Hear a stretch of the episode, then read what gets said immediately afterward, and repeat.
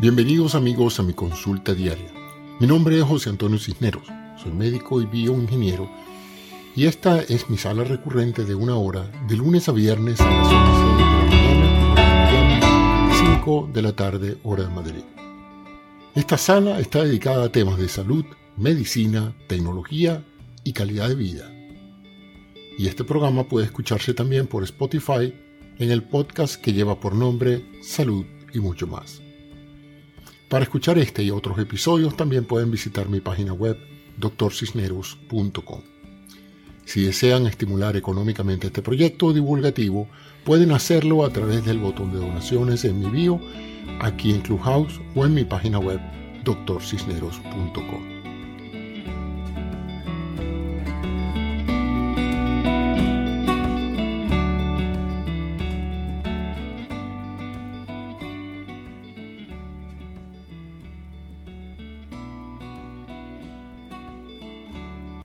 Hola amigos, bienvenidos a este nuevo programa de Doctor Cineros en Consulta, Salud y mucho más. Hoy en Salud y mucho más tenemos tecnología. Y hoy voy a hablarles de una de las herramientas más poderosas que cualquier profesional puede aprender a utilizar y que va a tener un impacto muy significativo en la manera en que se proyecta en su organización, en, el éxito que tiene en su actividad de ventas, de promoción, bien sea de promoción personal o de promoción de sus productos y servicios. Y me estoy refiriendo a las presentaciones de slides o de diapositivas o las presentaciones audiovisuales.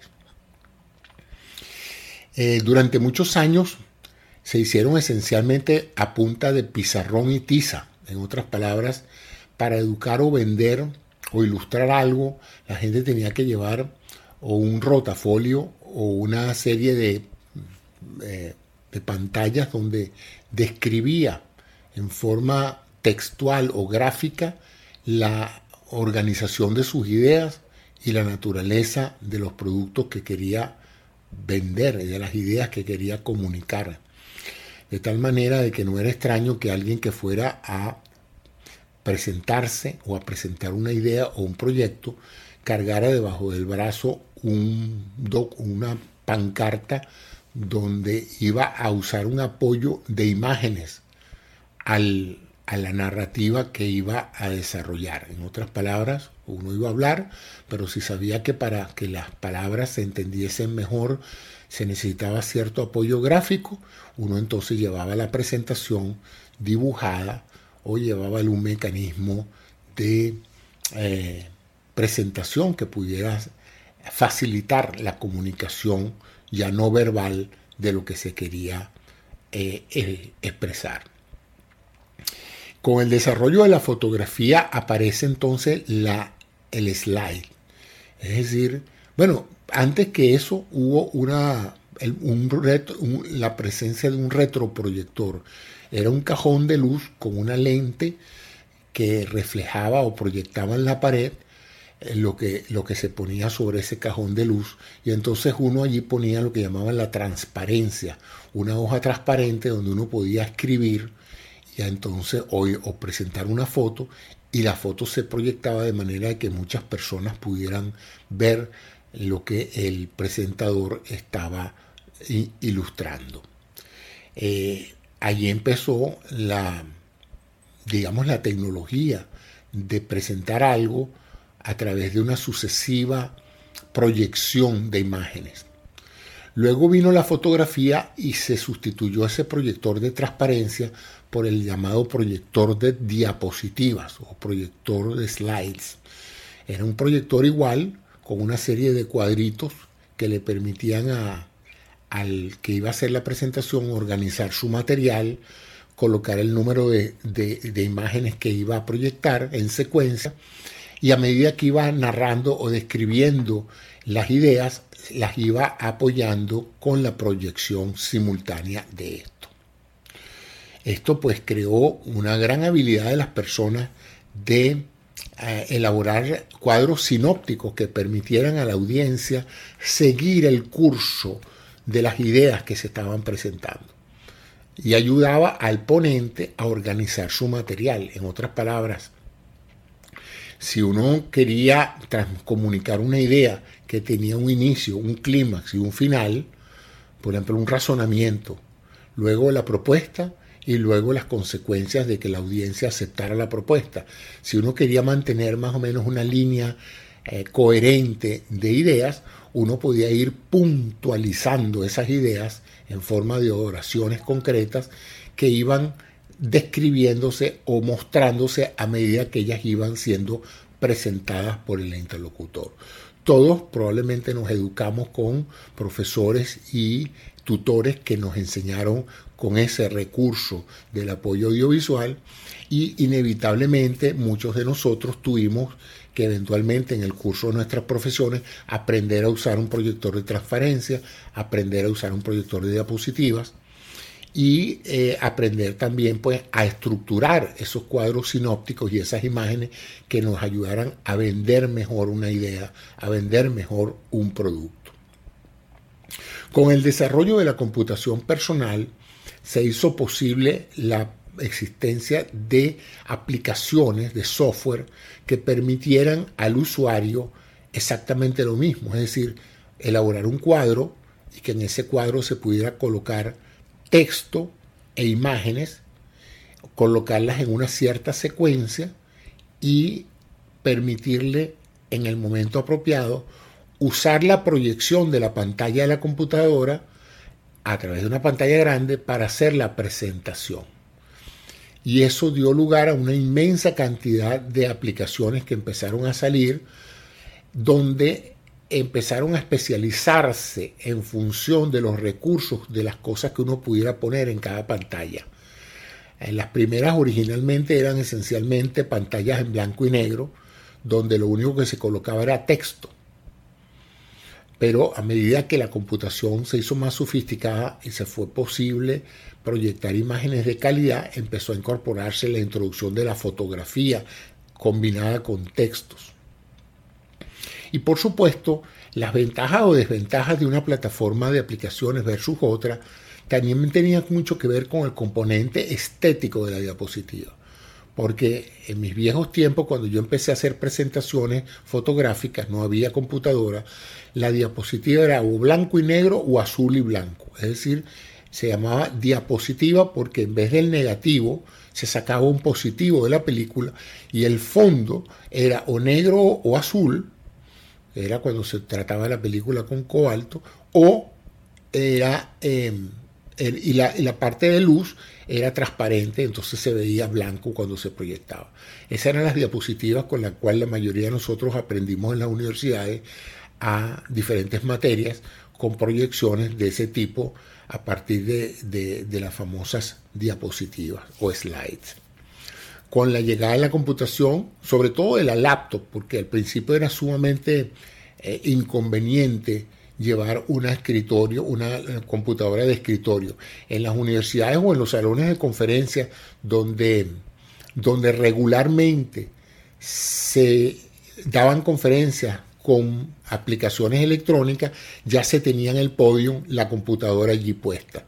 Pero realmente lo que revolucionó el, mercado de las aplicaciones de diapositiva fue la llegada de la eh, diapositiva de la computadora transportable, la móvil, el laptop que llamamos nosotros, el móvil, porque esto permitió esencialmente que cada ponente se presentara con su eh, computadora portátil la colocara en el podio, la conectara al proyector y de inmediatamente pudiera presentarle a la audiencia lo que estaba en pantalla.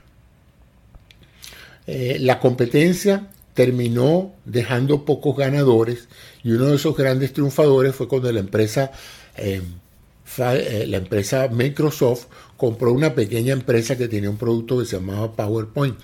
Yo no sé si se llamaba PowerPoint, pero terminaron llamándolo PowerPoint. Y PowerPoint pasó a ser parte de la suite de aplicaciones de negocio de la empresa Microsoft, que como ustedes saben, porque ya lo mencionamos en un, en un episodio anterior, domina el mercado corporativo, el mercado empresarial del uso de las computadoras personales está dominado por el software de Microsoft y al controlar el sistema operativo y el navegador, pues era sumamente fácil para ellos crear una suite de negocios que incluyera una hoja de cálculo, que se llama Excel, eh, un procesador de palabras que se llama Word y una aplicación de presentaciones que se llamó PowerPoint, que todavía se llama PowerPoint y es la líder mundial. De tal manera que hoy por hoy, para cualquier profesional que tenga que hacer presentaciones, y créanme que todo tarde o temprano vamos a tener que hacer presentaciones de algo, porque se nos va a pedir la opinión o se nos va a pedir que hagamos una, una una introducción de un producto, de, una, de una, un proyecto que tengamos y vamos a tener que reunirnos en un pequeño o gran local con otras personas y vamos a tener que hablar de lo que queremos comunicar. Y es mucho más efectiva la comunicación verbal cuando se ve apoyada con imágenes que cuando se ve en solitario. Hay que ser un orador exquisito para poder captar la atención de una audiencia y explicar algo complejo sin imágenes. Como dicen, una imagen vale por mil palabras y créanme que hay ciertas cosas que son difíciles de describir en palabras, pero son muy fáciles de describir cuando uno tiene una imagen que lo, que lo, que lo muestra. De tal manera de que el éxito de Microsoft con PowerPoint ha sido extraordinario y se han creado generaciones y generaciones de... Em, de personas profesionales que han aprendido a usar PowerPoint en diferentes niveles de, excelencia, pero todos yo creo que saben los aspectos básicos de crear una tela o un canvas, ¿verdad? que es la, la, imagen de fondo, eh, cambiar ese fondo, lo pueden dejar blanco o lo pueden poner texturas, le pueden poner colores, o sea, tapizamos el fondo y luego sobre esa tela que va a representar la pantalla, nosotros vamos a colocar lo que llamamos objetos. Esos objetos pueden ser objetos textuales, objetos gráficos, objetos cinematográficos, o sea, objetos de película. Un objeto se distingue porque uno lo invoca, lo sube a la tela, lo deposita sobre la tela y en ese momento aparecen una serie de punticos que van a definir los linderos del objeto dónde queremos ponerlo y de qué tamaño queremos ponerlo. Y luego, usualmente a la presencia de esos objetos, sale el menú que crean parámetros de cómo uno quiere el objeto. O sea, uno que una vez dice, yo quiero en esta tela colocar un título.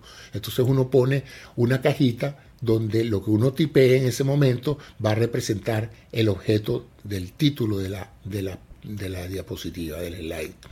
Y en ese momento, al crear el objeto, se crean los recursos del objeto, es decir, la capacidad de cambiar la letra, cambiar el tamaño de la letra, el espacio de la letra, el interlineado de la letra, o sea, una serie de ajustes que uno hace a ese objeto nada más, no a otro. Si hay un texto y hay otro texto, uno va a cambiar los parámetros del objeto que está señalado en ese momento.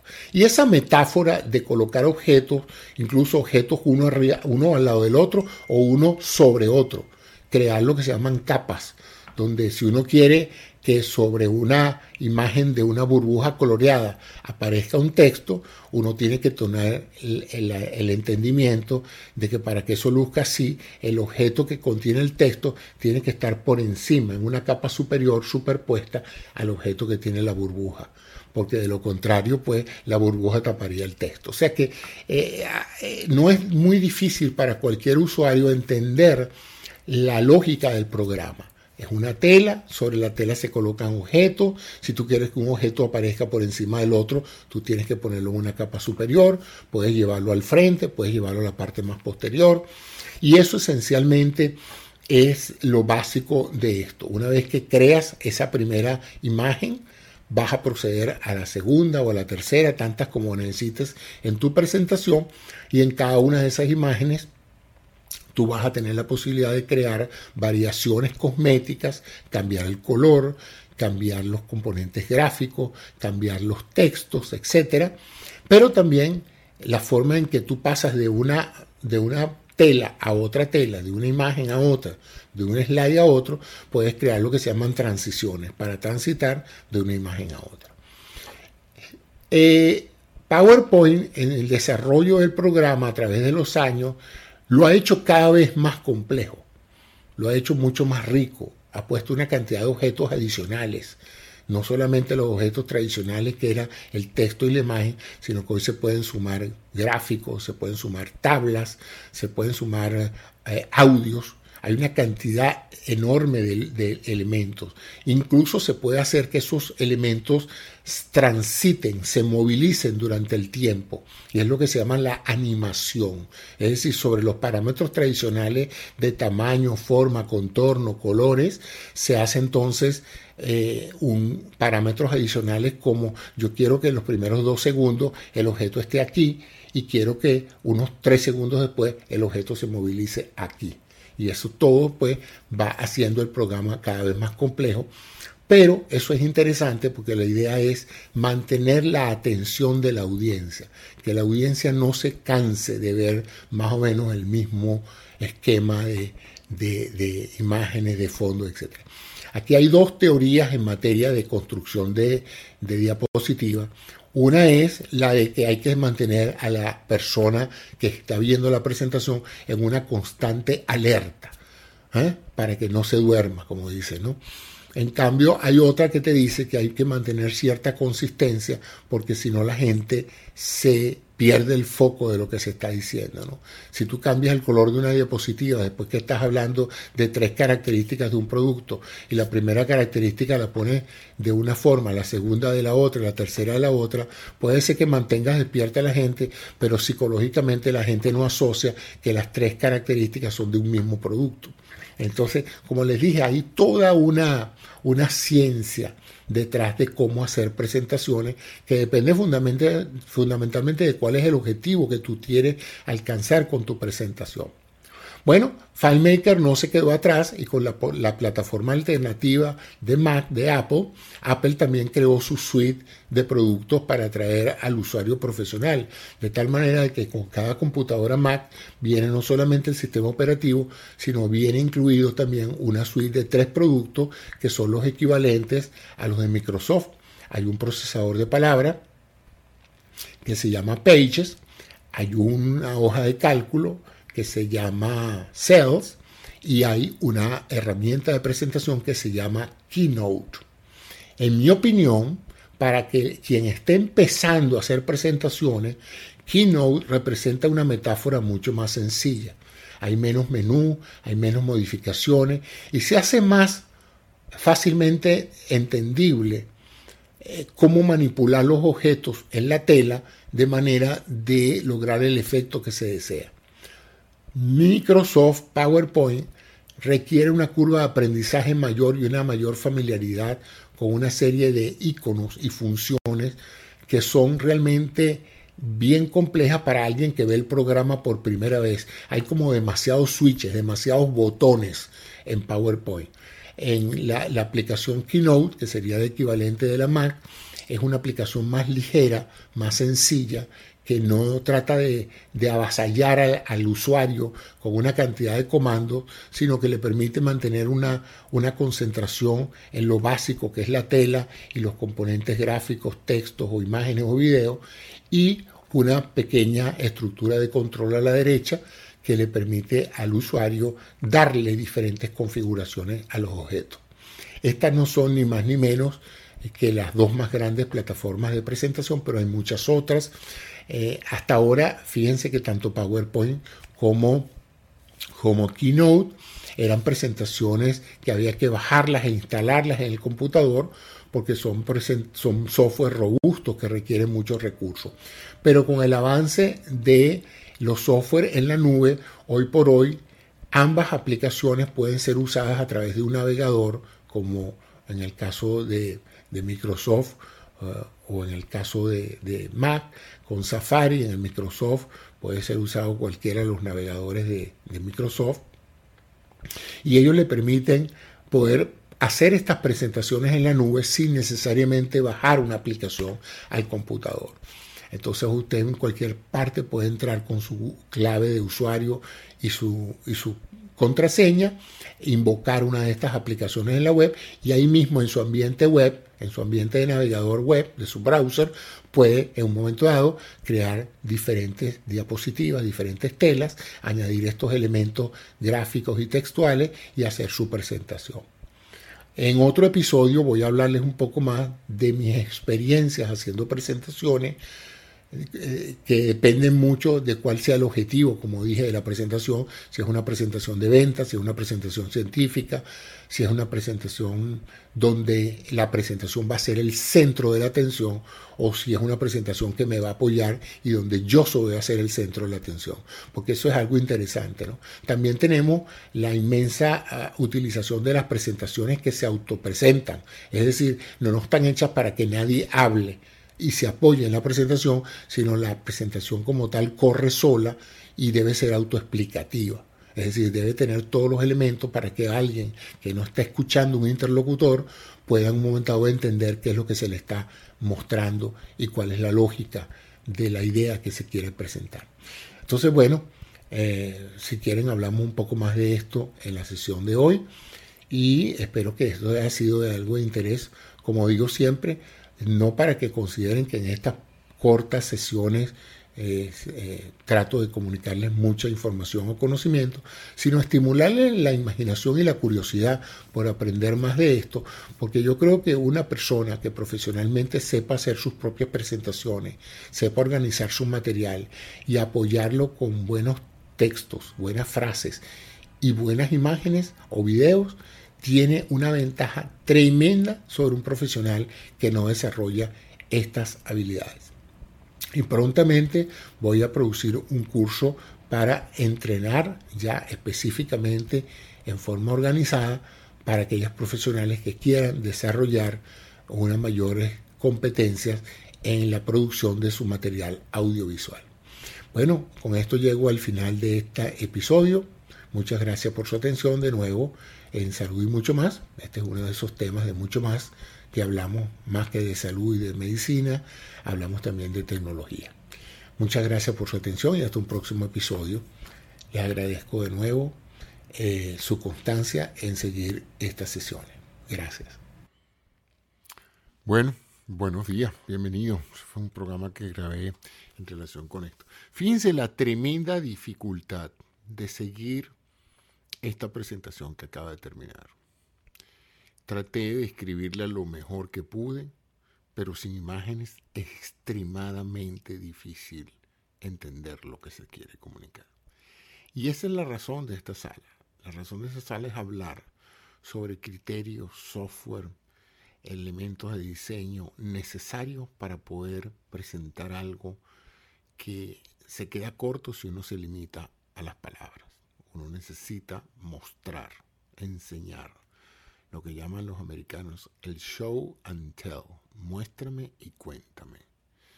Entonces, bueno, quería invitar aquí a, hablar sobre esto para que me comenten las experiencias que han tenido, si tienen alguna pregunta, si tienen alguna eh, duda sobre algo que les llame la atención de alguno de los productos que mencioné, los slides de Google, el Keynote de Apple o el PowerPoint de Microsoft. Yo he trabajado extensamente por más de prácticamente 30 años con todos estos programas. Sé sus fortalezas y sus debilidades. Y bueno, también podemos hablar sobre los criterios de cómo hacer una presentación. Cómo, ¿Cuál es el flowchart? Cómo, ¿Cómo es el comienzo? Mm, porque hay un problema con el uso de las herramientas digitales. Y es cuando la herramienta toma control de tu atención y tú te olvidas del mensaje. Entonces pasas horas y horas jugando con la herramienta y no terminas la presentación. Y cambias el tamaño de la letra, cambias el color de la letra, cambias el color del fondo. Y prácticamente te deleitas contento porque piensas que estás siendo muy productivo porque, bueno, tienes tres horas trabajando con PowerPoint. Pero la presentación es un desastre, un desastre lógico. Tú estás muy orgulloso de tu presentación, pero cuando la llevas a una sala de, junta o a una presentación de venta, la gente no entiende qué es lo que tú estás tratando de, explicar. Entonces, hay que entender que no solamente hay que aprender a manejar bien la herramienta para que se le facilite a uno eh, el, el apoyo audiovisual, sino mantener, como dicen en béisbol, los ojos en la pelota. Keep the eye on the ball. ¿no? te olvides de que la idea es batear. No te distraigas con el bate, no te distraigas con el estadio ni con los fanáticos. Mantén el ojo en la bola.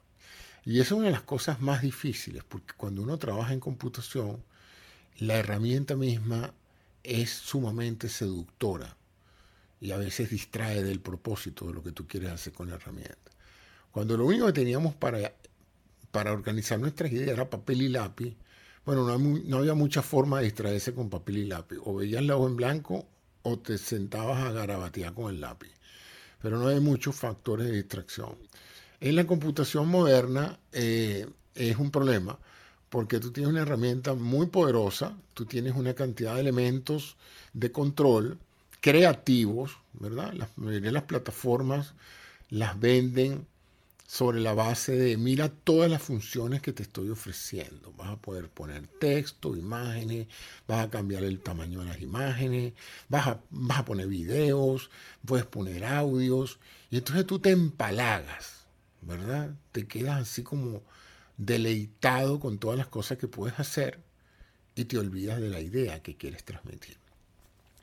Entonces, bienvenido David, ¿cómo estás?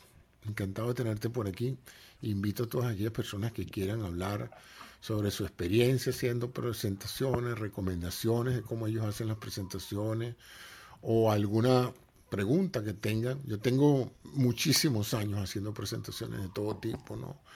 Eh, como fotógrafo yo mismo hacía mis diapositivas, yo mismo hacía mis transparencias y he hecho charlas y conferencias de todo tipo. Y, curiosamente no, todo, no todas las charlas con las herramientas modernas terminaron siendo mucho más efectivas que las charlas que se hacían con, con tiza y pizarrón, porque curiosamente eh, no solamente el creador de la presentación se distrae, a veces la audiencia se distrae. Y en el área médica, en el área en que yo me desenvuelvo, que es diagnóstico por imágenes, las presentaciones digitales son esenciales porque nosotros, todo lo que vamos a hablar, tenemos que tener una fotografía, una radiografía. Si no tenemos la imagen, es como que si no no sirviera de nada que estuviéramos presentes en esa conferencia. Entonces nuestras conferencias son, son fuertemente mm, eh, basadas en las imágenes que estamos mostrando. Ahora esas imágenes tienen que ser un apoyo al mensaje y no el mensaje.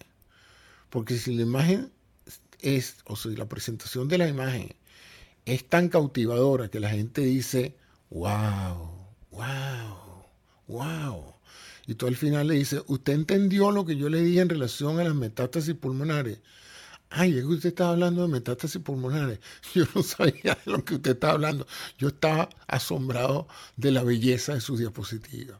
Bueno, ahí tienen ustedes un ejemplo claro de cuando se distorsiona el propósito de la presentación y el cliente o el, o el estudiante está más fascinado por la parte gráfica de, la presentación que por el contenido de la presentación.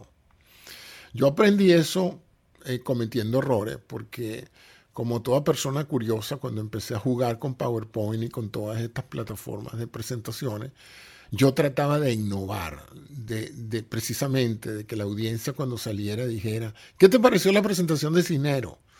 Oye, increíble, qué fotografías, qué gráficos. Viste las letras como entraban por la izquierda y desaparecían por la derecha. Y viste la cantidad de diferentes tipos de letras que tiene el doctor Cinero. Pero no se acordaban de nada de lo que yo había hecho. Entonces eso forma parte de una de las lecciones, lecciones, no, recomendaciones que yo les puedan, que yo les quede de esta, de esta pequeña charla sobre presentaciones, es mantengan el propósito comunicacional de la presentación. No dejen que la herramienta se transforme en el mensaje. La herramienta debe apoyar el mensaje, no, no ser el mensaje. Bueno, David, ¿quieres alguna pregunta, algún comentario en esto? ¿Tú haces presentaciones, David? Hola, ¿qué tal? ¿Cómo estás? Eh, bueno, muy interesante la charla. Eh, he asistido a muchas conferencias, eh, alguna charla sí que he dado alguna para un tema de formación Eh, y a lo mejor un par de veces sí que me he tenido que apoyar en una presentación. Eh, bueno, una fue en PowerPoint y la otra sí fue utilizando la Keynote, que es muchísimo más fácil, claro. pero si tienes toda la razón en todo lo que estás diciendo, porque mm, lo he visto tanto a nivel, a nivel de, de, de set de audiencia, aquello de que de que muchos se quedan dormidos en las conferencias, eh, que muchas veces eh, lo que tú dices es verdad, de que, de que o, hay demasiado apoyo en esa parte visual, pero luego las capacidades oratorias del quien está dando la, la ¿no? No están como consonas con todo el material de apoyo. Entonces, eh, se pierde, se pierde la, un poco como que la profesionalidad. O sea, por un lado me está dando una presentación estupenda, pero el orador a lo mejor eh, no, no tiene esa capacidad de llamar la atención. Es muy difícil, ¿eh? es muy difícil, sobre todo cuando se tratan temas a lo mejor un poco muy técnicos, temas, y, y ahí sí estoy de acuerdo contigo en que hay temas que es verdad que necesitas un apoyo visual. Eh, acabas de dar un ejemplo buenísimo con el tema de Clubhouse. Eh, eh, hay muchas veces que ahora, ahora yo no sé si tú te has dado cuenta que se está poniendo de moda, bueno, de moda, no sé, lo han puesto un poco así de que dan una charla en Clubhouse, pero están conectados por Zoom. Y esa, eso a mí me parece no, o sea, a, a nivel experiencia, no, no lo encuentro del todo bien, ¿no? Inclusive en alguna charla eh, he visto que, que, entonces se queda la sala como vacía porque resulta que hay gente en Zoom que no está enclujado, hay gente que está enclujado y no está en el Zoom, y están viendo cosas que la gente de Clubhouse no está viendo, entonces hay unos gaps de tiempo, de silencio, y lo que donde hay que explicar cosas de lo que no escucha la otra sala.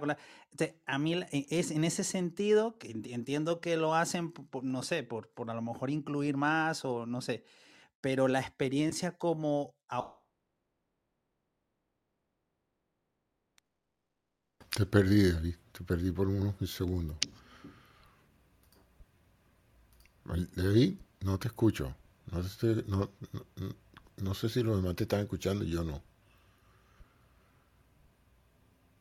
No, no se oye, doctor. Saludos. Ah, hola Laya, ¿cómo estás? bienvenido aquí. Chicos, estamos hablando de una de, las destrezas más importantes que un profesional hoy día tiene que tener, que es la capacidad de comunicar un mensaje con apoyo audiovisual. El audio, por supuesto, lo da la persona, pero la parte visual es esencial. Ya, ya nadie espera que tú te presentes a una reunión de ventas a una presentación de un proyecto, de un negocio, hablar sin, sin apoyo audiovisual. Porque en el momento en que digas, porque ustedes saben que las ventas están subiendo, la gente espera ver el gráfico de las ventas.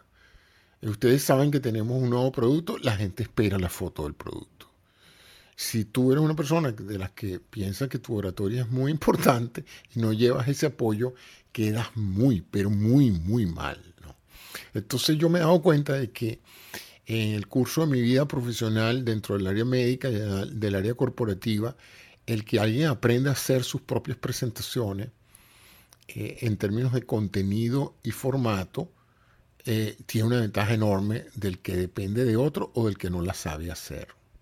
Es una de esas cosas que yo creo que vale la pena aprender. Hay tres cosas en la, hay tres cosas en, la, en la vida moderna laboral que hay que aprender.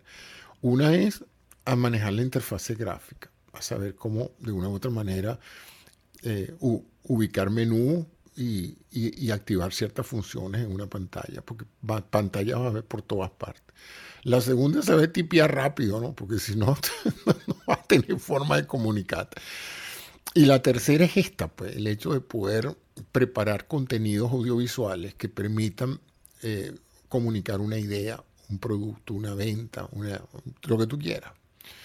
Entonces, no es difícil hay cualquier cantidad de herramientas, una sencilla, una más, más compleja, pero sí hay ciertos principios básicos que, que vale la pena resaltar y ese es el objetivo de esta charla. Voy a hablar un poquito de eso, eh, el mensaje y la herramienta para comunicar el mensaje. ¿Tú tienes experiencia haciendo esto? ¿La ¿Ya has hecho alguna vez presentaciones en PowerPoint, Keynote? O, o, tú eres de la generación de las transparencias o de la generación de los rotafolios o de la regeneración de la, del pizarrón y la tiza, ¿no? de, todas, de, todas. De todo, tú has pasado por todas. Bueno, entonces tú, eres, tú estás en la misma liga que yo, ¿no? Sí, señor. De, los que en un momento dado, para poder explicar algo al profesor, tenías que pararte de tu asiento, ir hasta el pizarrón y agarrar la tiza y, ilustrar lo que estabas tratando de decir. Sí, fíjate que ese detalle, porque bueno, mi área académica me lo exigía, cuando no usaba esas presentaciones con ese tipo de dispositivo, trataba de, usar la pizarra y hacerle marcos y dividirla de manera perfecta y logré con mi mano izquierda, porque de paso soy zurdo, y entonces perfeccioné, por decirlo así, la estética de la pantalla, de la, de la pizarra, para poder lograr una, un atractivo en cuanto a lo que se eh, anotaba allí, ¿no? Siendo un poco organizado, porque creo que eh, todo, toda herramienta de apoyo para lograr, digamos, impactar contenido, ya sea pizarra, ya sea diapositiva o cualquier otro medio, es necesario, pues, la organización, la, la, que, que emociona y atrae por supuesto, el contenido, ¿no? El contenido que sea eh, también, que enganche con la voz, que enganche con la dinámica. Y fíjate que eh, eh, en esa experiencia jugué mucho también con el desplazamiento. Muchas personas, vamos a ir a la generación de, los videobeams, ¿no? Este, se, colocan delante de, la transparencia y, se quedan como quien dice, son parte de la diapositiva y eso distorsiona. Ese desplazamiento también puede ser una muy buena presentación, muy buen contenido, muy buena diapositiva, pero si te atraviesas, pierdes todo. Pierdes todo, ¿no? Esa, esa parte también es fundamental a la hora de, de hacer una presentación eh, formal, ¿no? Ahora, en función a lo, a lo que establece cuando es el diseño, eh, en función a eso, por supuesto, va a depender del, tema, ¿no? Como tal, el impacto del tema. Y obviamente las recomendaciones esenciales que yo he notado son no recargar las, diapositivas de tantos elementos de información, pero sí los elementos eh, fundamentales. Eh, por ejemplo, cuando se hace una presentación sobre un tema científico, de conocimiento, hay que tener un basamento estadístico para fortalecer el mensaje, eh, este, que, la gente sepa de que lo que tú estás hablando pues tiene un, basamento estadístico, ¿no? Y, en función a ese basamento estadístico podrán venir los, las cosas reales que sucedieron sobre el tema para meter a la persona en la, en la historia o en la exposición, pero sí con gráficas, por supuesto, que se asocien a, ese tema, ¿no? Entonces, esta dinámica eh, obviamente lo va a dar la herramienta que, usemos. El pobre PowerPoint es el que pagó todos los platos rotos con, esa, con ese paradigma digital que hemos estado usando, pero no dejan de atraer otras herramientas.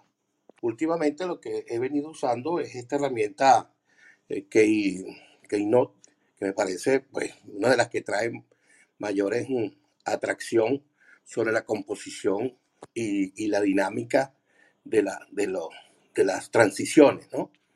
Eh, pero también, bueno, hemos usado otras que están por allí, como Canva, el mismo, hay otras herramientas que también juegan un poco con, con esa atracción. Pero en definitiva, creo que el diseño es un trabajo que está detrás muchas veces del tema que uno se dedica a veces los aplausos por los diseños no, no se oyen, ¿no? Se oyen más bien por, por, la, por la, exposición, pero si no hay un, un diseño que conecte eh, a la audiencia y que, no, y, que evite la persuasión con distractores, este, eh, obviamente va a depender del tipo de escenario, ¿no? Si un escenario físico, hay, eh, hay que tener en cuenta de que la distracción allí no puede retardar el, el proceso de presentación.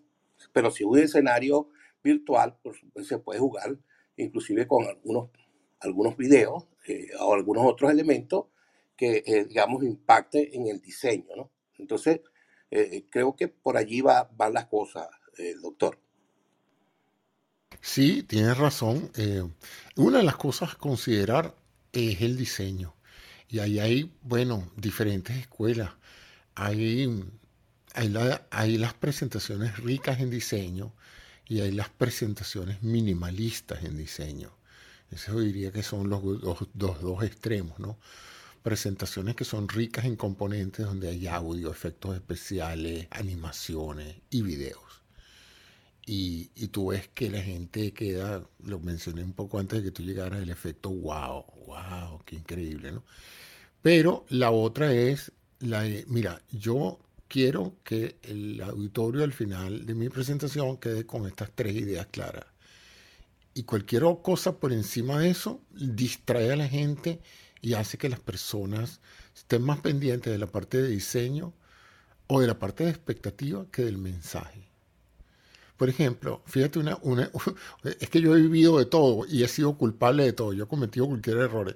Por ejemplo, eh, si tú puedes hacer, vamos a poner la, arquitectura típica de diseño, la tela de fondo con un color de, fondo y encima tú pones objetos. ¿Cuáles son los típicos tres objetos que vas a poner en esa tela de fondo? Textos, imágenes o videos. Ok, perfecto. Entonces, hay, digamos, dos técnicas, ¿no? La de cuando aparece la diapositiva, todos los objetos están en la tela. O sea, al aparecer la, imagen, ahí está el, título, el mensaje, la imagen que apoya el mensaje y si necesita una cuestión en movimiento, aparece también el video. En otras palabras, a la, a la audiencia se le suministra el contenido de un solo golpe. ¿ah? Sería el equivalente en pizarrón y, y, tiza a que tú antes de empezar la conferencia ya tú escribiste en la pizarrón todos los elementos de apoyo que necesitas para dar la conferencia. ¿ah? O sea, todo va bien, hay una preproducción completa. La otra te dice, no, esa no es una buena táctica porque entonces las personas de inmediato ven rápidamente de lo que tú vas a hablar y pueden desistir de prestarte atención. Perdón, desistir de prestarte atención. Entonces yo prefiero que los elementos de la tela esos elementos que yo colocaba arriba de la tela vayan apareciendo en la secuencia que yo coordino. como yo tengo un control remoto, yo digo buenas tardes, bienvenidos, pac, aprieto el, el, botón y aparece el título de la presentación. Y yo soy, pac, y entonces ahora aparece mi nombre, doctor José Antonio Cinero. Y hoy voy a hablar de estos tres puntos. Pac, aprieto el primer punto, punto número uno, aprieto el botón, punto número dos, punto. Se lo voy dando como con cucharita. ¿Ah? Claro. Ahora, ¿qué pasa en este sentido? Que supuestamente eso genera más expectativas, porque la gente en el momento que ve tu título no sabe de lo que tú vas a hablar hasta que tú vayas presentando los diferentes temas. Entonces, eso es una técnica que se utiliza. Ahora, fíjate tú cómo puede en un momento dado la parte estética alterar eso. Vamos a poner que el primer punto, que fue punto número uno, aparece, en vez de aparecer simplemente en pantalla, entra rodando, da tres vuelticas sobre toda la pantalla y se ubica en la primera posición. Ah, bien cute, como dicen, bien simpático, ¿no? Ay, mira, qué increíble. ¿Cómo habrá hecho eso el doctor Cisnero? El título entró por el lado izquierdo, bajó, dio dos vueltas y se ubicó en, en el punto final. Es verdad, llama la atención. Pero, ¿qué pasa en el cerebro de la persona que está ahora viendo la presentación? La próxima punto número dos, ¿vendrá por la misma ruta o él irá a cambiar? Entonces se crea una expectativa, ya no sobre el mensaje que tú quieres comunicar, sino de cómo lo vas a comunicar. Entonces aprietas el botón número 2. Y ahora voy a hablar del punto número 2. Pac, aprietas el botón y resulta que ahora eh, es otra, viene de abajo a la derecha, entonces ahora viene, sube, se monta y vibra un poquitico de nuevo la audiencia, wow, mira qué chévere. Entonces, ¿qué, qué es lo que, qué es lo que entra en conflicto con la lógica de las presentaciones? que tú fuiste ahí a hablar de tu producto de venta, punto número uno, punto número dos, punto número tres. Tú no fuiste a mostrar las capacidades de PowerPoint. Tú no fuiste a mostrar todos los efectos especiales de lo que tú puedes hacer con el programa. Tú no fuiste a, demostrar que tú eres un pipiripirí con, la aplicación o que tú sabes usar todos los comandos. Ese no era el propósito de la aplicación. El propósito es que al final de esa charla la gente supiera cuál es el punto número uno, punto número dos y punto número tres. Entonces, con esto he tratado, sin, sin el uso de imágenes, he tratado hablando de comunicarles lo importante que es, que fue lo que dijo Laia, que el diseño en cierta forma sea un sirviente del mensaje y no que sea el máster, o sea, que la gente esté más preocupada de las cosas creativas que tú hacer en la presentación que del mensaje de la presentación. Entonces, eso es una recomendación que le diría a todas aquellas personas. Y es que, dependiendo del tipo de presentación, hay presentaciones de venta, hay presentaciones científicas, hay presentaciones financieras, hay presentaciones, qué sé yo, románticas. A lo mejor te quiere declarar una mujer con una presentación audiovisual. Pero lo importante es que tienes que establecer que la parte de diseño gráfico que vayas a usar sea consona con el mensaje. Esa es una recomendación general que quería dejar aquí. La segunda, y tiene esto mucho que ver con la organización del material. Yo cuando voy a dar una presentación, lo primero que establezco es el propósito. ¿Qué es lo que yo quiero? En, en docencia lo llamamos objetivos académicos o objetivos educativos. Y es que tú te haces la siguiente pregunta. ¿Qué es lo que yo quiero que mis estudiantes o mi audiencia tengan claro después de una hora de escucharme. Entonces tú escribes en un papel que tengan claro que cómo se hace una presentación, que el diseño gráfico puede ayudar o entorpecer la transmisión del mensaje y que es muy importante también mantener una coherencia narrativa. Fíjate, yo les acabo de dar a ustedes tres objetivos académicos de mi propósito con esta charla que les estoy dando. Y eso que no estoy usando apoyo gráfico. Pero imagínense entonces que si yo pudiera ahorita proyectar, que es una de las limitaciones de hacer docencia por, por Clubhouse, que yo ahorita debería haber aparecido una imagen con mi título, eh, eh, fundamentos de presentaciones, y abajo esos tres, esas tres cosas que yo acabo de enumerar. ¿eh? Para que ustedes no tuvieran que recordarse, sino para que las estuvieran viendo y fijaran el, el mensaje a través de la vista porque una cosa es oírlo y otra cosa es verlo escrito. Los seres humanos tenemos, por el hecho de haber desarrollado la escritura, la capacidad de recordar mejor las cosas que oímos mientras las estamos viendo. Si yo te doy un número de teléfono, este, se te dificulta recordarlo. Pero si tú lo escribes y lo ves escrito, es más fácil que recuerde el número de teléfono eh, que si no lo escribiste aun cuando no vuelvas a ver el papel. A lo mejor perdiste el papel, pero te acuerdas que escribiste la secuencia numérica o que la viste escrita en alguna parte y eso te hace recordar mejor el mensaje. Entonces, el apoyo gráfico termina siendo un reforzamiento del proceso de aprendizaje. Entonces, vámonos ahora con el segundo punto que les quería ilustrar, la parte del desarrollo narrativo. Una vez que tú has establecido esos objetivos de la charla, por ejemplo, tú quieres, vas a hacer una charla de venta, bueno, tú vas a presentar producto, vas a decirte tres objetivos, que es el producto, porque el producto de nosotros es mejor que el de la competencia y porque usted debería comprar ese producto. Esos son tres, tres objetivos de la presentación. Entonces, tú no puedes empezar la presentación por el final, porque se pierde lo que se llama la línea narrativa. Eso es como si yo te a echar un cuento y empiezo por, por el final del cuento. Eso se usa mucho en cine, pero, pero, pero para que la gente vaya entrando en materia, no es bueno que la presentación o la secuencia de los temas esté, desorganizada. Entonces yo no puedo empezar una presentación por las conclusiones, por ejemplo. Las conclusiones es algo que precisamente va al final del mensaje. Y yo veo eso con mucha frecuencia. Uno de los errores que más se cometen es eso, presentaciones que están bien, que están eh, gráficas o de, diseño gráfico adecuado, que están muy bien, eh, eh, ¿cómo se llama?, organizadas en materia de, contenido textual y el apoyo gráfico, que cuando dice análisis financiero no aparezca la foto de una bella mujer, sino aparezcan las curvas que soportan el análisis financiero. Porque hay gente que se pone cute, como dicen en inglés, hay gente que se pone cómica, y entonces como para, para mantener una cierta alegría o yo tenía un profesor de, obstetricia que él daba sus clases y él en cada uno de los temas, él intercambiaba una diapositiva con una mujer espectacularmente bella, ¿no? Y entonces él, pensaba que eso era simpático porque, bueno, era una clase de obstetricia y era como lógico que en alguna que otra cosa apareciera una mujer bella. Pero a las mujeres no les gustaba porque decía que no aparecían hombres. y a los hombres nos distraía muchísimo porque entonces la expectativa después de dos o tres diapositivas era, wow, ¿quién irá a presentar ahora? ¿no?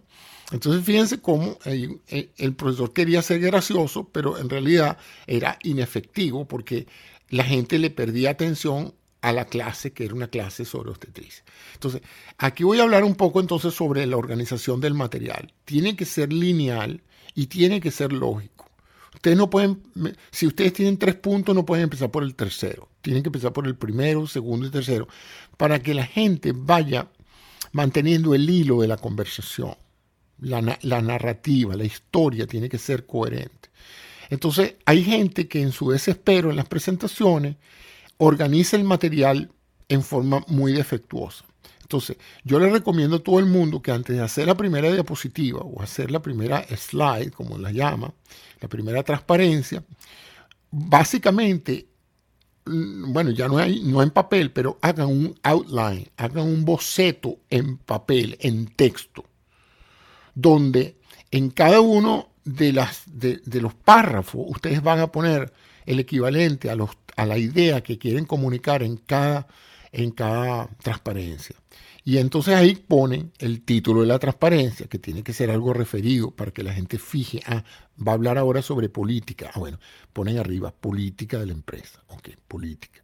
Ya la gente sabe que el contenido de, esa, de ese slide es sobre los, los, los, lineamientos políticos de la empresa. Segundo, ¿cuáles son? Y aquí viene la, la, la regla de los 4-4. No más de cuatro líneas, no más de cuatro palabras por línea. Las diapositivas son un apoyo al mensaje hablado, no son un teleprompter. Hay gente que uno de los principales vicios que tiene en relación con las diapositivas es escribir lo que tienen que decir en la conferencia. Si la gente ve que usted lo que está es leyendo la transparencia, se olvida de usted y se pone a leer la transparencia. Y la leen súper rápido. Y el problema de leerla súper rápido es que si ven que no tiene sustancia, se distraen y se ponen a pensar en otra cosa porque mientras usted está leyendo lo que ellos ya leyeron, ya a ellos no les interesa y no le están prestando atención. Entonces, quienes damos conferencias sabemos que las diapositivas son para la audiencia, no son para el que presenta. El que presenta ya debe tener su material. Esa es una de las razones por las cuales todos estos software tienen dos cosas tienen la imagen que se proyecta, que, es la que se le da al público, a la audiencia, y tienen abajo un área que se llama notas, donde usted sí puede poner textos que usted quiere ver durante la presentación, pero que no quiere que la audiencia vea. Entonces, eso es uno de los más grandes errores. Cuando ustedes vean una diapositiva cargada de texto que parece un párrafo de un libro, digan, este señor no sabe hacer presentaciones, porque eso es pecado capital, pecado número uno. Y entonces, por eso se llama PowerPoint, puntos de poder, de poder, puntos de potencia, porque la idea de PowerPoint era eso, que lo que apareciera de texto fueran eso, eh, eh, eh, gotas que fijaran una idea en la mente de la audiencia, más nada. No es que, no es que la gente lea mucho, es que la gente asocie en la secuencia en que tú estás hablando. ¿Eh? Por ejemplo, eh, los factores que afectan la calidad de vida en un país son, entonces tú pones arriba, arriba el título es calidad de vida y tú abajo pones economía, política, salud y educación. Ya está. ¿eh? Ya tú sabes, cuando aparezca economía, tú vas a hablar de economía y la audiencia fija que ese conocimiento que tú estás comunicando es relacionado a la economía. Luego terminas esa secuencia y ahora aparece eh, salud, entonces ahora saben que vas a hacer un comentario sobre salud.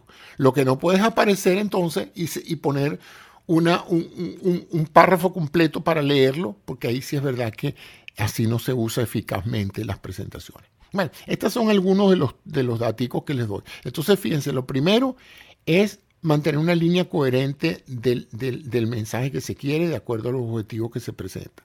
Lo segundo sería organizar el material y que cada diapositiva o cada, cada transparencia represente un mensaje. Y el apoyo gráfico, sea fotos o video, tiene que estar vinculado a la idea central. Si no, crea una disociación cognitiva en, el auditorio. Dice, porque este señor está hablando de la parte financiera y me pone aquí al lado un, atardecer en, en, Venezuela. O sea, o veo el atardecer y veo, y veo que bella está la foto, o, o, no la voy a asociar nunca con lo que está diciendo, porque no apoya el mensaje, lo que hace es distraer del mensaje. Entonces son presentaciones donde eh, eso se usaba mucho antes, la gente ponía fotos familiares y te ponía hasta la foto de mis hijos, aquí estoy en tal parte en un viaje de vacaciones. Eso, eso ya no se usa, eso es poco profesional. O si tú vas a, transmitir un mensaje profesional, tiene que ser bajo, esa, bajo esos criterios. De lo contrario, bueno, tú creerás que estás haciendo una gracia, pero tus superiores y la gente que va a evaluar la calidad de tu presentación va a decir este tipo no es, no es realmente profesional. a mí no me interesa si él estuvo en Roma, ni si, cual, no, quiero ver a sus hijos, ni nada. Yo lo que quiero es saber las características del producto, el razonamiento del proyecto, etcétera, etcétera. Y la otra cosa entonces es tomar la decisión de si tú vas a estar, hay, variantes en las presentaciones. Por ejemplo, em, eh, luz prendida o luz apagada. O sea, la presentación, si va a ser retroproyectada, va a ser en, una, en un auditorio donde la gente te va a ver hablando o donde tú vas a ser simplemente una voz escondida en, en un área oscura y la atención va a estar centrada en la diapositiva. Eh, nosotros lo, hemos vivido porque en, el área donde yo me muevo, nosotros presentamos radiografía. Para poderlas verlas bien, hay que verlas en ambientes oscuros. Entonces, cuando yo subo al podio, al principio tengo una lucecita y la gente puede verme, pero una vez que comienza la presentación, toda la atención de la audiencia se va a la pantalla y lo que oyen es mi voz, pero no me están viendo como tal. En algunos auditorios te ponen lo que se llama un spot, que es un foco para que la gente también te vea. Y en aquellos que son grandísimos, entonces ponen dos pantallas gigantes. En una se ve el profesor hablando, en otra se ve la diapositiva que, el profesor está utilizando en ese momento. Entonces, eso es importante porque si, em, dependiendo de la luminosidad del auditorio, va a depender el uso del fondo oscuro o del fondo blanco. Es decir, la tela, el fondo, el trasfondo de la imagen es oscuro o, es claro. Y esto es importante porque entonces el contenido del letrismo, el letrismo, los textos, no pueden ser textos claros sobre fondo claro porque entonces no se lee. Entonces, o no pueden ser textos oscuros sobre fondos oscuros porque tampoco se lee. Entonces, hay que generar transparencia donde haya contraste. Y la manera de contraste, que si el fondo suyo es negro, las letras son blancas. No puede poner unas letras grises, pues entonces ya no se ve. Porque esa es otra cosa, que hay mucha gente que ve las presentaciones en, la pantalla de la computadora y ahí pareciera verse bien. Pero cuando usted le pone un video bien, un videoproyector, se da cuenta de que se lee muy mal. Entonces una de las cosas de control de calidad en todas las presentaciones es irse al final del auditorio y verificar antes de empezar la conferencia si las, si las imágenes se ven desde lejos, si los tamaños de las letras son adecuados, si el contraste de, las letras con respecto al fondo es bastante amplio, porque lo que se ve bien en la pantalla de un ordenador no se ve bien en un videoproyector.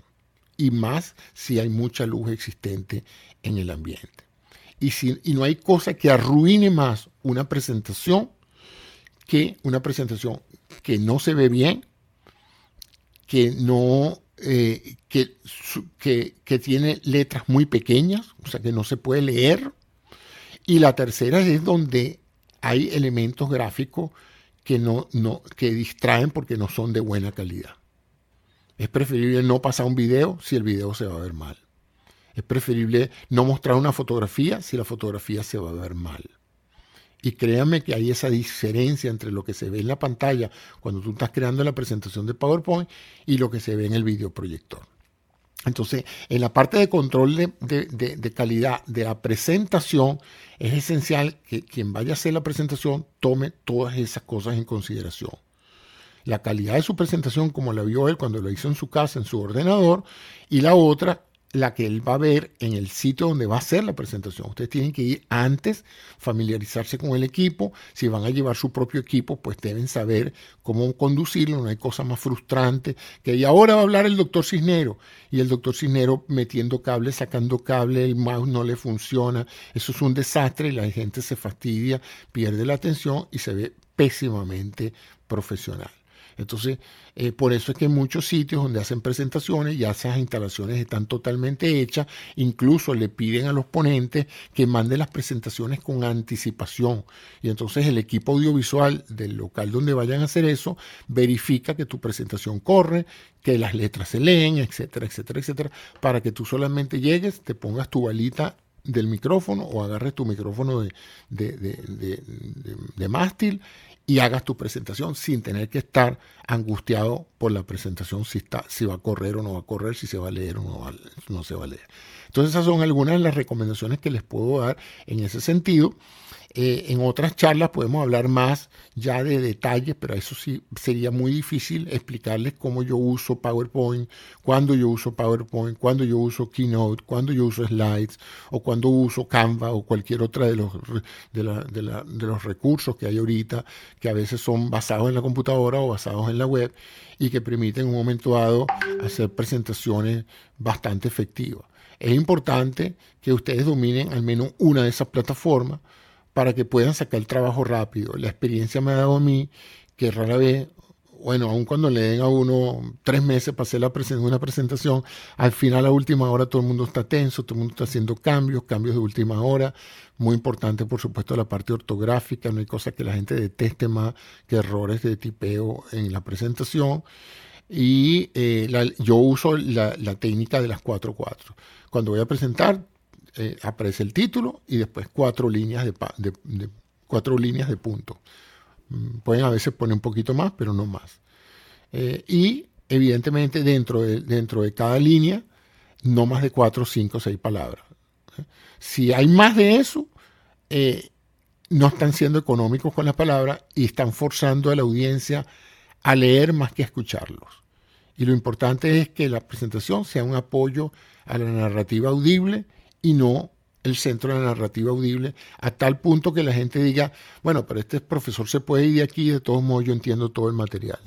Y eso me lleva también a otro tipo de, de presentaciones, las presentaciones autoexplicativas y las presentaciones donde el, presentador tiene que estar, porque si no, la audiencia no entiende el, material sin el componente del presentador. Entonces, eso depende del propósito, de los objetivos de, la, de, de por qué ustedes están haciendo esa presentación. Esto, como le digo, yo le digo a todos los jóvenes, tienen que aprender oratoria, tienen que aprender a hacer apoyo audiovisual porque tarde o temprano en el desempeño profesional, sea médico, sea vendedor, sea lo que sea, a menos que usted esté en una isla por allá desierta trabajando en una consola, va a tener que hacer una presentación. Ni siquiera tanto porque hay que ir a hacer. Ahora hay que hacer presentaciones que se puedan hacer vía web remotas. O sea que cuando entras en una presentación de Zoom, hay dos formas de hacer una conferencia de Zoom. Una persona sentada hablando paja sin apoyo audiovisual y otra cosa, una presentación más profesional donde el componente gráfico es importante y la, y la, la audiencia entiende mejor el, material sobre la base de una presentación con apoyo audiovisual. Entonces el apoyo audiovisual se ha transformado una, en un, no en un capricho, no en una opción, sino una, en un factor de calidad si usted no usa apoyo audiovisual, usted no está haciendo el trabajo bien hecho. Por lo menos es el criterio que se mantiene ahora. No, no sé si quieren algún otro comentario. Jairo, Jairo tiene experiencia también en esto.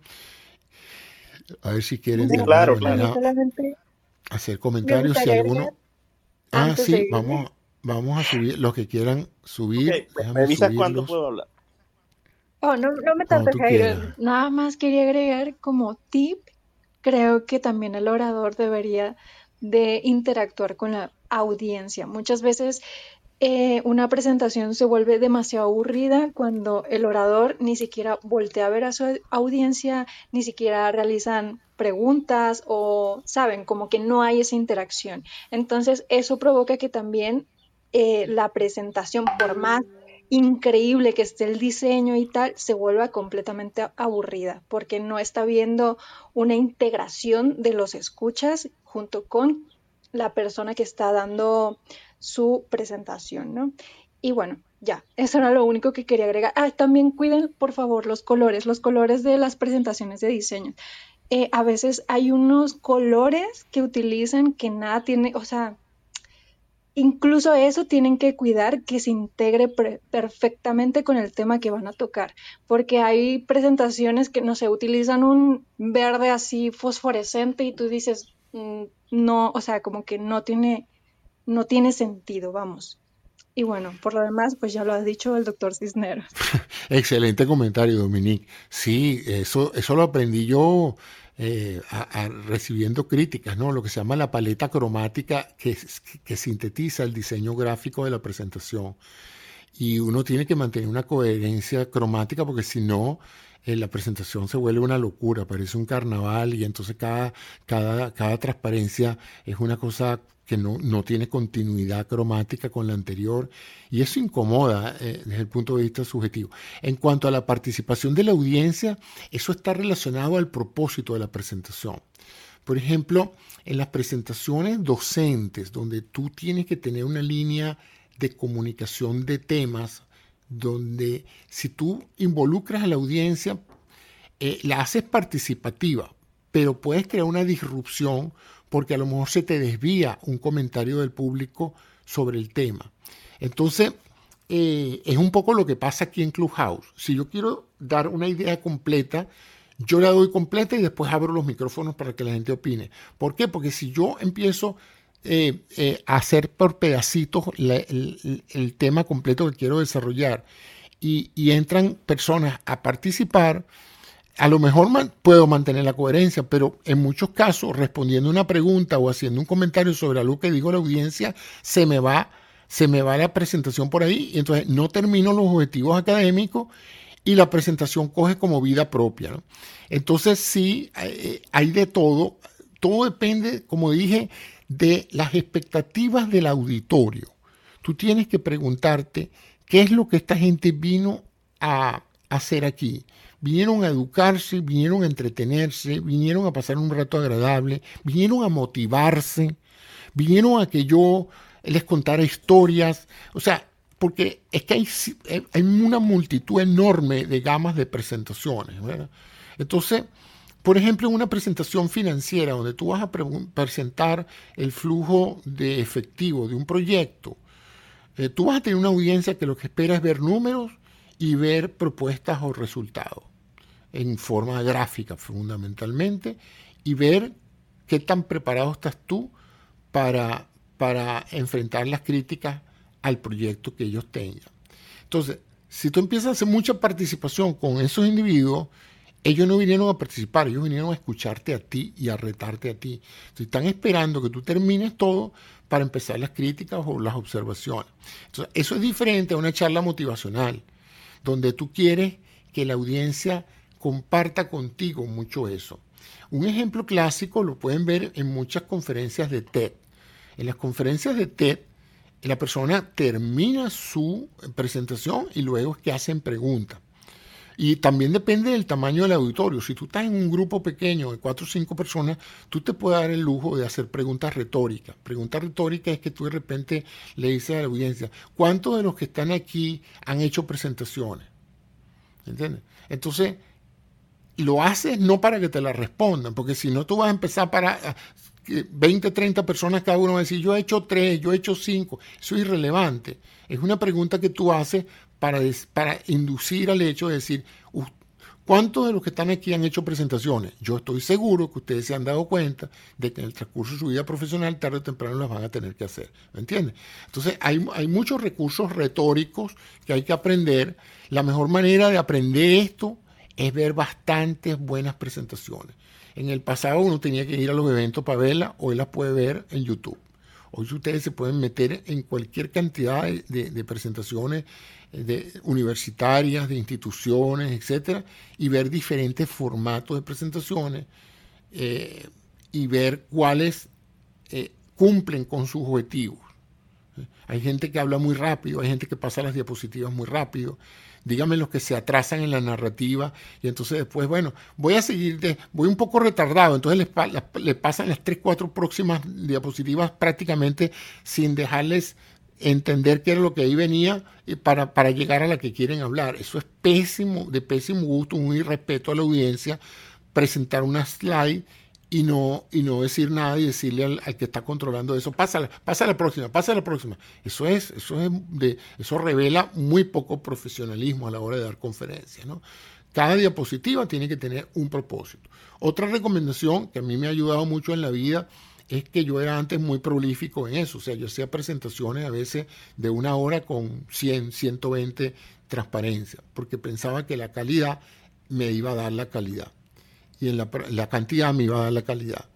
Y eso es otro de los errores más graves. Ah, cuando ustedes tengan ese poco de diapositiva y de repente digan, conchale, me dijeron que no pasara de 20 y yo llevo como 60, ¿con cuál me quedo? Bueno, el criterio tiene que ser, pregúntate, quítate el hecho de que tú la hiciste, porque como uno yo les llamo mis hijas, ¿no? Cada una de esas slides, como me costó ser, trabajo cerebral y gráfico, yo digo que esas es mi, yo, algunas me gustan mucho, pero después que las veo, digo yo, pero espérate, José, ¿qué comunica esta transparencia? Bueno, esencialmente es lo mismo que en la anterior, solo que ahora el gráfico es más bonito. Bueno, entonces o te quedas con la anterior o te quedas con esta, pero una de las dos tiene que irse, porque si la, esta segunda diapositiva no añade nada a la información de la anterior, está sobrando. Y esa es una de las cosas que la audiencia también valora, porque no hay nada peor que una presentación que se prolonga y se prolonga con, un narrador que lo que está pasando es el mismo tema, con, más y más y más fotos, eh, eh, reafirmando lo, que ya dijo. Entonces, eh, esas son algunas de las anécdotas que yo tengo de tantos años haciendo presentaciones, todavía las estoy haciendo. Y eh, los estimulo a todos ustedes a eso, a que aprendan a usar una de esas herramientas desde el punto de vista del software y vamos a ver si hacemos un cursito, no lo vamos a poder hacer aquí, tendríamos que hacerlo en una plataforma donde ustedes puedan ver lo que yo estoy haciendo, probablemente sería un programa en vivo por YouTube donde ustedes puedan escuchar y, y vean lo que yo estoy haciendo, o una sesión participativa tipo Zoom donde ustedes puedan hacer preguntas simultáneas mientras yo ejecuto alguna de estas cosas y podemos entonces compartir los, escritorios de manera de, yo también ver cómo lo están haciendo ustedes. Eso, eso es muy útil, eso es un formato más laborioso, más, más, más comprometido en tiempo, pero es muy, muy útil para las personas que están aprendiendo. Pero estos son principios generales que yo pienso que vale la pena eh, resaltar. Si alguno de ustedes quiere hacer otro comentario. Excelente, doctor excelente aporte, orientador. Eh, me hiciste recordar, por supuesto, muchas anécdotas que me pasaron sobre, sobre todo, pues, ese mm, mal estilo de crear las cosas para no conectar. Y todo lo que indicas es, lo concreto, lo que, lo que has aportado es muy significativo. Pero sí, sí es importante también considerar que todas aquellas imágenes, fotos, que se vayan a usar o fuente, o sea, cualquier tipo de información que sea de interés, estadística, indicar la fuente, indicar, eso, eso, eso genera realmente una buena calidad del contenido que se va a, en este caso a incorporar, ¿no? Ahora bien, lo que tú precisas es sumamente importante.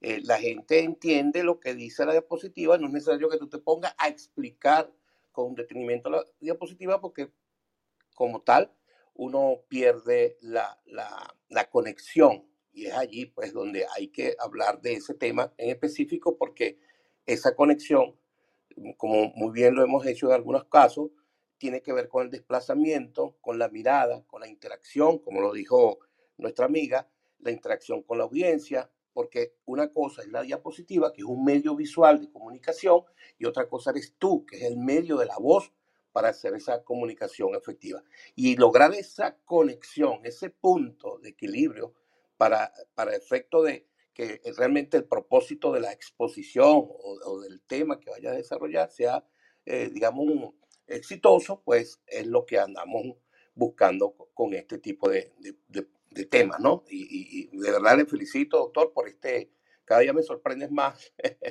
y esto, este aporte que nos da es de mucha importancia. Gracias. Gracias, Laia. David, que te perdimos antes y no pudimos, eh, yo no pude escuchar tu planteamiento. David. Ah, o sea que no se escuchó nada de lo que dije. No, se, te desapareció. No, no, escuché algo, pero te perdimos y, te, ah. te, insistí que no te estábamos escuchando, pero no te volví a ver. Sí, me di cuenta. Por, sí, me di cuenta. Vale, bueno, antes que darle paso a Juanpa, que seguro que querrá algo decir. Bueno, para resumirte, bueno, muchas cosas de las que quería decir también las has dicho ya, lo del tema de la preparación técnica eh, en algunas salas, cuando son más pequeñitas las salas, eh, eso sí que es, lo he visto, o sea, lo, he vivido, o sea, que, me ha pasado y lo he visto también cuando he asistido a conferencias de compañeros que, van a dar alguna formación. Eh, siempre hay que llegar antes, chequear la compatibilidad de los, de los, de los aparatos. De los equipos, claro. El proyector, el, ah, el pendrive, el ordenador. Y cuando es una cosa ya de una importancia mucho mayor, eh, hay que llevar respaldo, baterías, o sea, que todo, todo, o sea, todo no puede ser que yo, eh, yo, yo lo he vivido de que, de que se, se pone la pantalla en azul, no, que es que el cable, eh, resulta que el cable estaba, tenía un defecto, eh, no, resulta que tal cosa no es compatible porque resulta que traje un Mac y entonces el sistema de soporte es con Windows. Entonces, bueno, bueno, bueno, y, eso atrasa muchísimo y bueno, lo que tú has dicho, pues que las presentaciones se vuelven tediosas, al final del día, pues queda súper mal la persona muy poco profesional y, y, la gente se va, pues, ¿no? Se va, pues, con un mal sabor de boca, ¿no? Eh, pero bueno, yo creo que se ha dicho prácticamente todo, ¿no? Lo del tema de la velocidad. Yo lo que te decía inicialmente, el tema de la, de la aplicación, de, yo no sé si llegaste a escuchar lo que dije de que aquí en, tú comentabas el tema de que es muy difícil en Clubhouse eh, hay temas que no puedes decir porque necesitas un apoyo visual. Y que yo he visto que ahora se hacen salas, donde se hacen salas conjuntamente usando Zoom. Hay gente que a lo mejor está en Clubhouse y gente que a lo mejor está en Zoom. Que mí me parece, en ese, en ese caso específicamente, la experiencia que, que la he visto no, no me ha gustado nada porque realmente hay gente que está metida en Clubhouse pero no está conectada al Zoom y gente que está conectada al Zoom y no está en Clubhouse. Entonces se hace unos gaps de tiempo que, mm, que sea, lo, que, lo que están exponiendo eh, se vuelve muy, muy tediosa pues la, la, la, la, presentación. Pero bueno, era eso y no, buenísimo, buenísimo todo. Tienes razón, yo, yo he experimentado eso y estoy de acuerdo contigo. Si quiero hacer una presentación, eh, invito a la gente de Clubhouse para que se vaya a otra plataforma, puede ser YouTube, puede ser Zoom, puede ser lo que sea, pero se, desorganiza uno mucho jugando con las dos plataformas. Yo traté de hacerlo con, esto y tener otra audiencia en Instagram y también no hallaba a quien atender, quedaba mal con los de Instagram, quedaba mal con los de Clubhouse. Entonces dije, mira José, o haces una o haces la otra, pero no puedes hacer dos cosas. Este, Clubhouse tiene un propósito, tiene una metodología, tiene una, incluso una forma de dirigirse a la audiencia. Cuando tú te vas a otra plataforma, cambia porque tienes el apoyo audiovisual. Entonces, no tiene ningún sentido que la gente que está en Clubhouse oiga un comentario que para entenderlo tienes tú que estar viendo algo, porque la gente de Clubhouse no lo está viendo. Entonces ya ahí pierde sentido. Y para el otro lado, igual, no tiene ningún sentido que tú te pongas a responder una pregunta de alguien de Clubhouse que alguien en su no está escuchando, Porque entonces dice, ¿de qué está hablando el doctor Cisneros? ¿A qué viene esto? Lo que yo no sabe es que yo estoy respondiéndoles a alguien que está del otro lado de la carpa. Entonces yo creo que después de todos estos experimentos va a quedar claro de que yo creo que la metodología más, más sensata es esa, pues es estimular a la gente de Clubhouse, a aquellos que estén interesados, a moverse a otra plataforma ya con otros objetivos académicos o, comerciales, pero, pero no hacer cosas en Clubhouse para las cuales Clubhouse no está diseñado ¿no? todavía. Yo estuve probando con otra plataforma que me llamó mucho la atención, que se llama Connect Club, que me permite hacer salas y donde dentro de la sala hay una suerte como de micro pantalla donde yo puedo proyectar mi escritorio.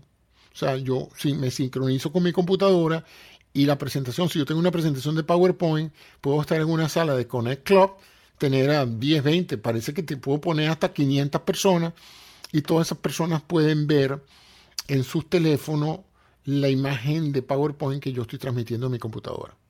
El problema es que también eso no es un formato cómodo para ver presentaciones, por lo menos no para ver presentaciones largas. Entonces, se ve simpático, se le ve potencial, pero tiene ese problema, ¿no? Que para tú ver la pantalla, tú tienes entonces que ampliar y hacer una magnificación.